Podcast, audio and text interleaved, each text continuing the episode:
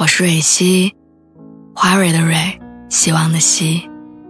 今天你还好吗？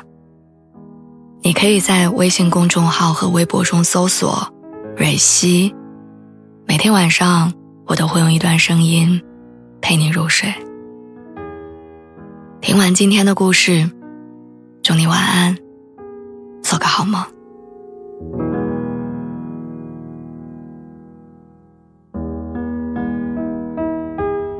英国有一项调查说的是幸福肥，说在一千对情侣当中，有百分之六十二的人表示谈了恋爱之后会变胖。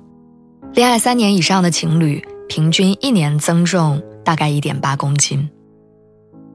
告别单身之后，好像比一起变老来的更快的事情，是一起变胖。我的恋爱观也是在跟男朋友一起变胖的过程中，慢慢改变的。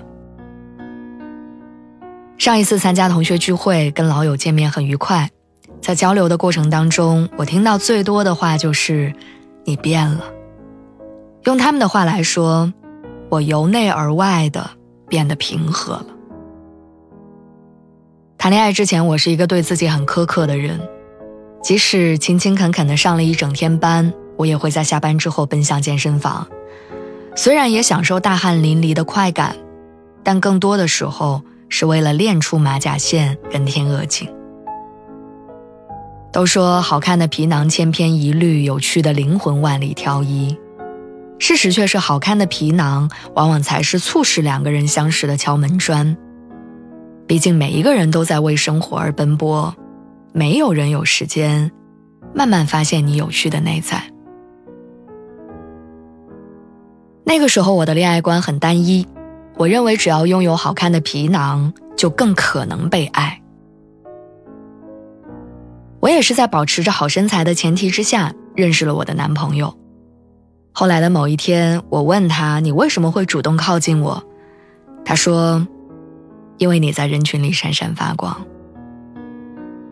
当时的我将他说的“闪闪发光”理解为我的优点，于是我更加坚信被爱是有条件的。有一副好看的皮囊，独立的人格，积极向上的性格。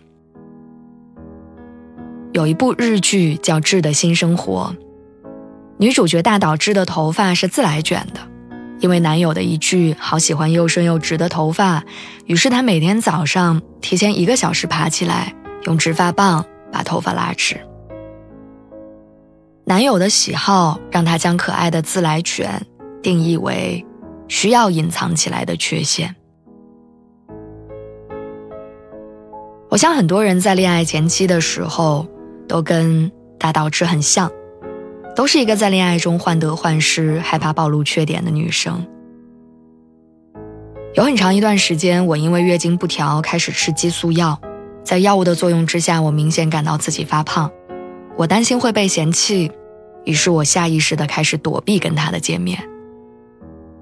而他好像明白我的顾虑，于是拎着菜来我家做饭的时候对我说：“你多吃一点，胖了才可爱。”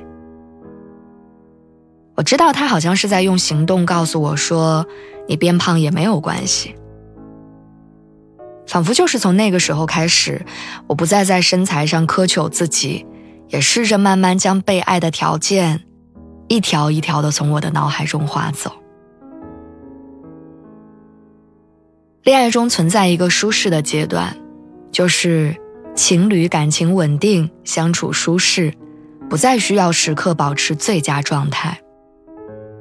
但这个阶段也最考验两个人的感情。有人因为接纳不了对方真实的样子而分开，有人接纳了对方真实的样子，然后更加相爱。一段关系就好像是弹簧一样。最好的一面是上限，最差的一面是下限。能接纳彼此的空间越大，关系的弹性就会越大。或许好看的皮囊和苗条的身材更容易吸引到别人，但当一个人爱的是你本身的时候，那些附加值就会显得不那么重要。